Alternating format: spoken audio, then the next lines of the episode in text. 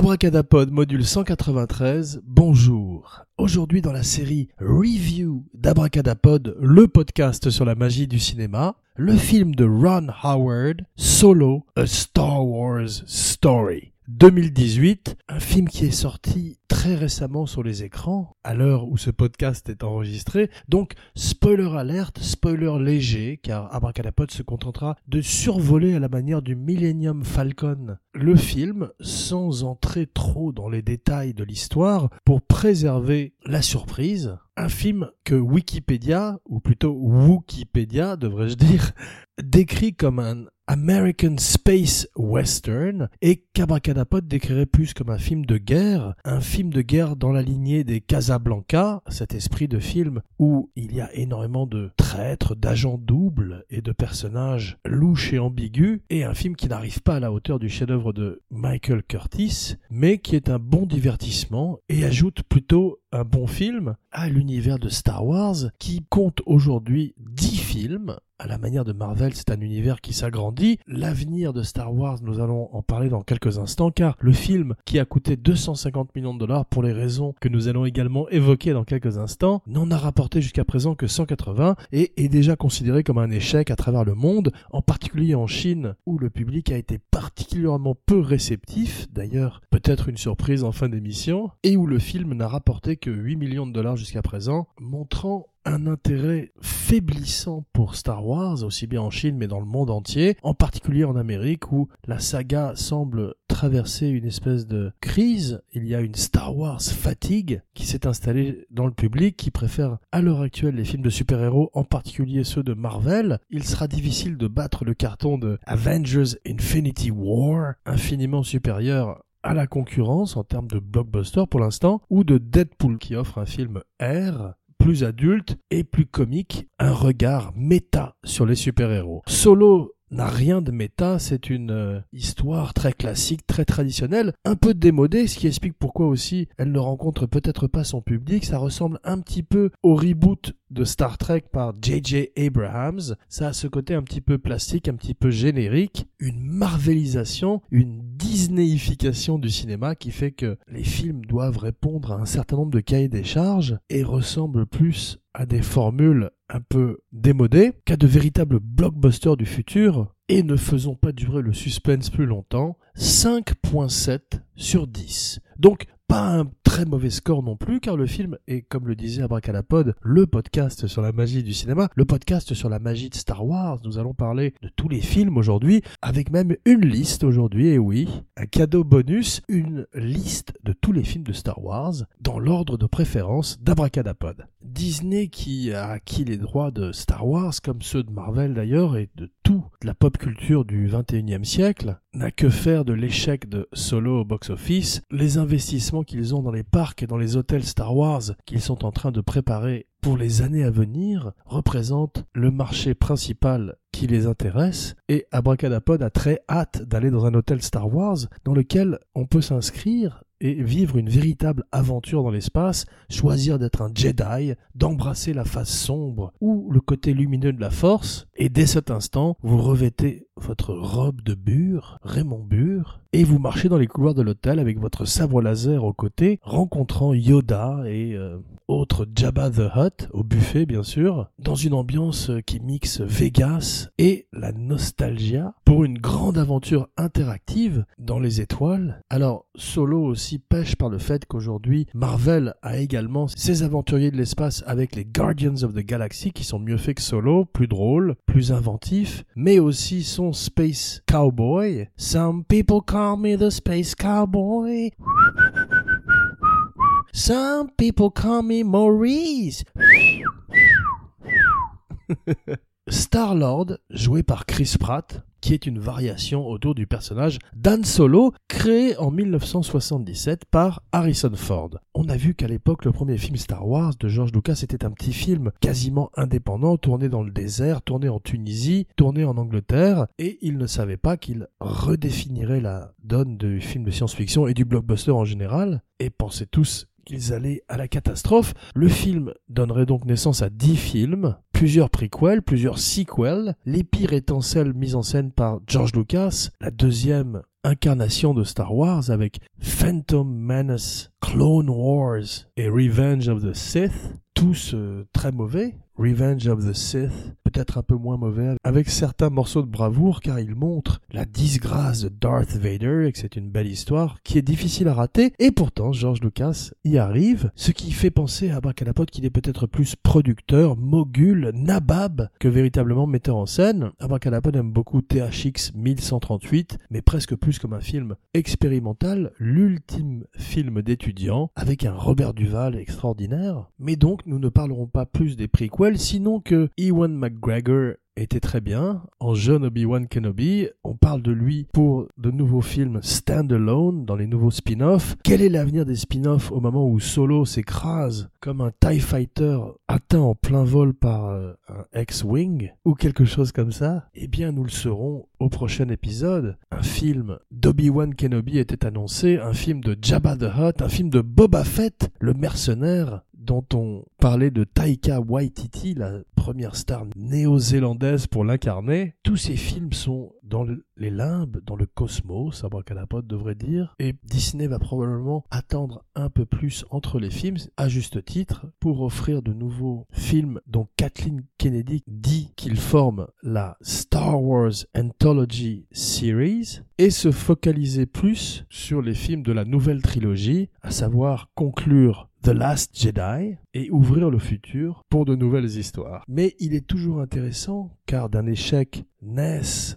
des opportunités, des challenges. Et Abracadapod va maintenant parler des bonnes choses de Solo, A Star Wars Story. La rencontre entre Chewbacca et Han Solo, c'est toujours agréable de voir Chewbacca. Il est maintenant joué par un nouvel acteur du nom de Jonas Swutamo, qui prend la relève après Peter Mayhew, qui est très vieux et qui a très mal aux genoux. C'est un géant aussi. Ce sont tous les deux des géants. Et ils incarnent le Wookiee, qui fait la connaissance de Han Solo dans un cul de basse fosse dans l'espace, un jeune Harrison Ford joué par Alden Ehrenreich. Alden Ehrenreich a été découvert par Steven Spielberg dans une bar mitzvah, une vidéo qu'il avait faite avec des amis qui avait plu à Steven Spielberg. Plus tard, les frères Cohen l'engagent pour Hail Caesar, la recommandation de la semaine, un film sur Hollywood, un film léger, un des films plus légers des frères Cohen qui alternent des thrillers noirs et des comédies plus loufoques. Ce film parle d'un Hollywood disparu et offre plein de beaux rôles à plein de formidables acteurs comme Josh Brolin et Tilda Swinton et Alden Ehrenreich qui faisait un jeune cowboy à la manière d'Elvis Presley ou Ricky Nelson, un jeune cowboy qui chantait That Darn Moon, je crois, et qui était très charmant. Il est très bien en jeune solo, un rôle qui a été particulièrement difficile à caster. Phil Miller et Christopher Lord, les deux metteurs en scène qui ont commencé le tournage du film, voient 3000 acteurs et choisissent Alden Ehrenreich après avoir considéré éventuellement Taron Egerton, Ansel Egort et tous les jeunes acteurs euh, du moment. Ils choisissent Alden Ehrenreich qui est un petit peu petit par rapport à Harrison Ford qui est plus costaud, qui est un charpentier, comme Jésus.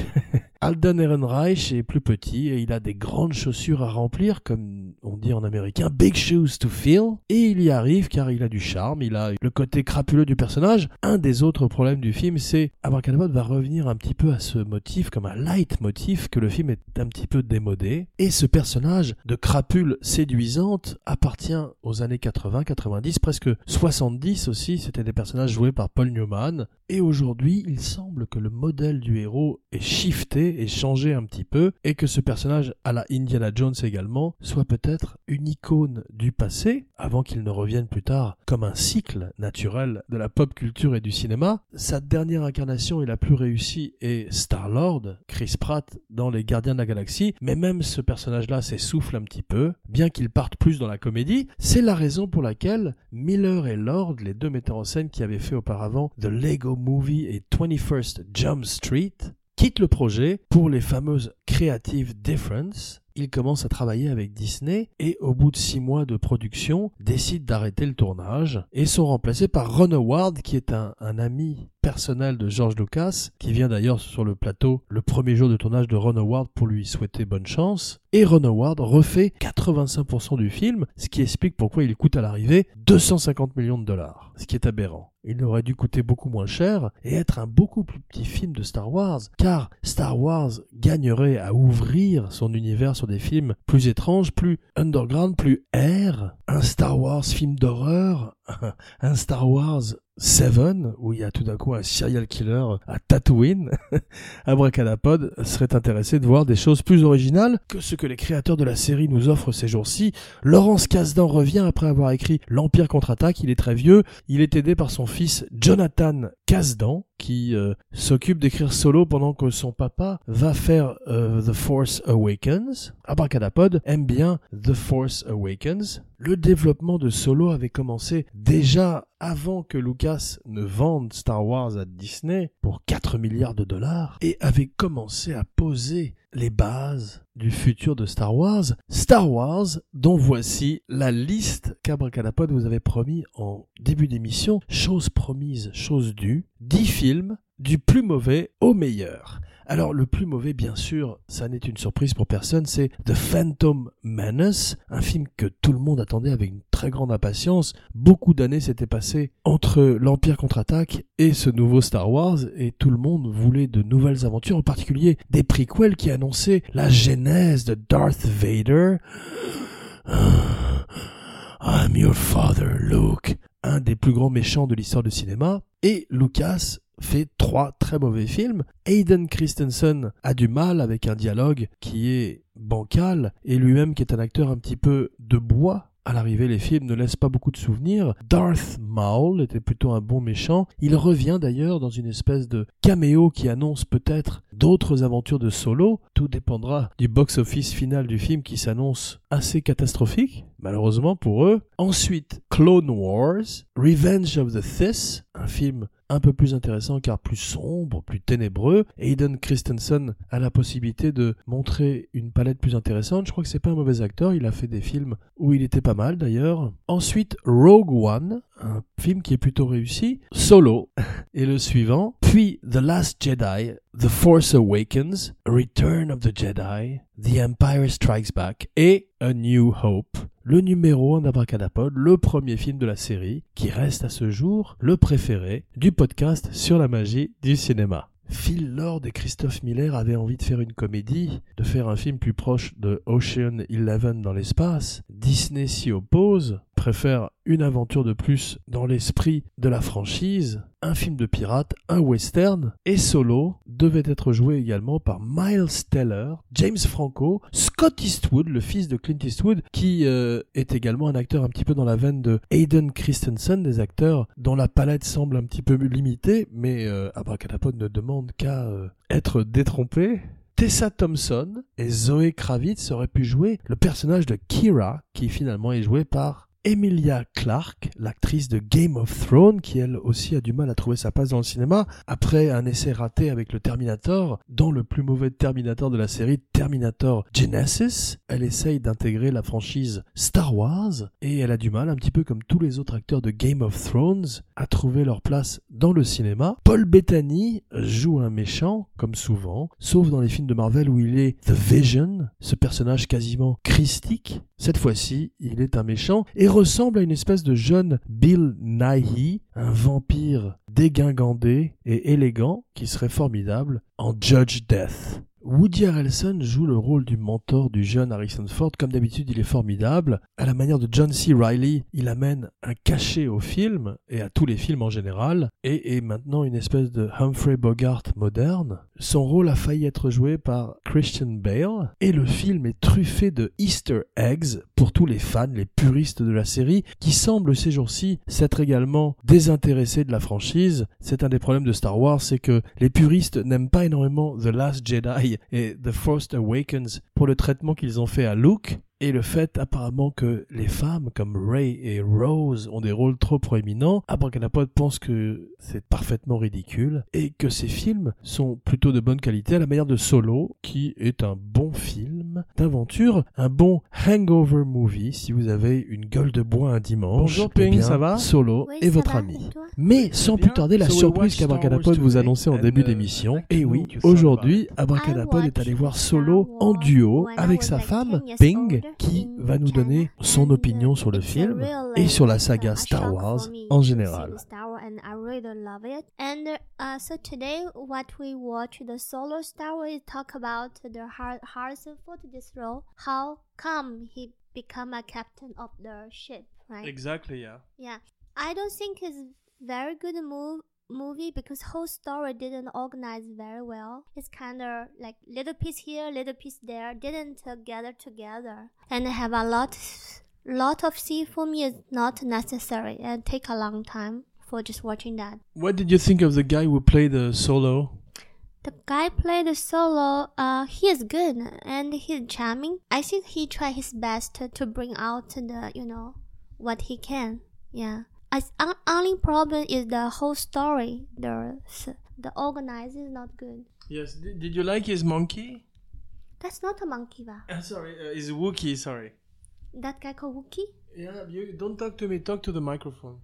Uh, uh, yeah, I really like him. Yeah. So, uh, what's your favorite part of the movie? Do you think Emilia Clarke was a good um, leading lady? Uh, the the the girl. Um, actually, I don't have any part of movie I super super impressed. That's maybe the reason I don't really like this movie. Yeah. Uh, I like the way you look with uh, 3D glasses. Thank you. You too. We both look like a man in black one, right? It's true, yes. But uh, the movie, we saw it in 3D because uh, we didn't have a choice and it's not worth it. Yeah, uh, but still okay lah. I still glad we went to No, I'm, see sa- this I'm movie. saying the, the 3D is not worth it, but the movie, I liked it. Yeah, I'm sometimes I close my eye just to listen because I don't think I was missing anything. That that's a s- a uh, that's a see, you know, that's a thing. You don't think this movie is great because if a great movie, you don't want to missing one second. Will bring you into it. You want to catch all the moment, just like a good book.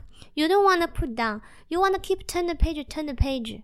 You know, this movie, I, I can put down it. You know, like if a book, I can put down, go to do something, and come back if I have time. Can, want to continue read. Such kind of feeling. That's a great, uh, great definition of a good movie and a good book. Uh, do you have a new perfume? You smell very good. Yeah, I tried a new perfume. Yeah. I like it. On a scale of 1 to 10, how much? Five. Ah, I gave it 5.7. Uh, I don't have that point seven. I think five are already given the maximum. Would you recommend it or would you tell people not to go see it? I don't really recommend it, especially it's uh, for a girl maybe too long, also too much, very loud, noisy, too much explosion, too many scenes chasing, you know, and uh, feel feel like also I, I I tell my husband Jean is feel like all the mission didn't be organized very well. They just do whatever you know, follow the feeling. And those missions should be so so serious. There should have very very uh, specific detail of the every step of the plan when you do something like that. And I don't feel I don't feel that at all. feel like a bunch of teenagers just do something whatever. True, very true. That's the way movies are made these days. But I have one question. Maybe you're not going to be able to answer me, but do you think, uh, why do you think Chinese audience uh, didn't respond to it, uh, to this movie? Because you told me they like Star Wars, but this one did 7 million only. First, I wanna say the now Chinese movie don't translation in Chinese language. Before that, they have the double the voice with the very charming voice and the voice with the character, the feeling, you know. So first Star Wars they double the voice, so more easy bring the Chinese audience to into the story, into the role. They can understand every single role, every story very, very clearly. But now they're just English with the Chinese subtitle, with the noisy, with the so fast see, you know, every 10 second change. So they cannot catch up their mind with the whole story. Also, they are not familiar with the what's going on before. But actually, no story talk about what's going on before. Everything is make up. So it's don't have any sense to bring out anything from them, you know. How old were you when you saw Star Wars for the first time? The Uh, 10 years old. Yeah, that that time In is Shanghai? in Shanghai. That time is still a very special time around 1985. That time, if like me, Shanghai is considered open-minded city that time compared other place. But still, compared now today is very close-minded. If we want to go to see a foreigner movie, we call 参考影片.参考 is a reference movie only for the people in the art industry can have access it. My mother working for the museum, that's why she can bring me go to see it. And not everyone can see the Star Wars or know about Star Wars. You are my Princess Leia. Can I be your Chewbacca? Who is Chewbacca? Oh, that monkey. Yeah. Thank you. Et maintenant, you have to say a, a final sentence. Your signature, your catchphrase. What do you want to say to say goodbye? Uh, to say goodbye. Um, I really like French culture, and that's why I be with uh, my French husband. Fifty percent reason because I like French, the culture. Yeah, he di- didn't bring too much to me, but it's fine. A little by little to grab from him. I think that's all. And okay, thank you for you guys. Okay, au revoir. Jean Weber, signing off.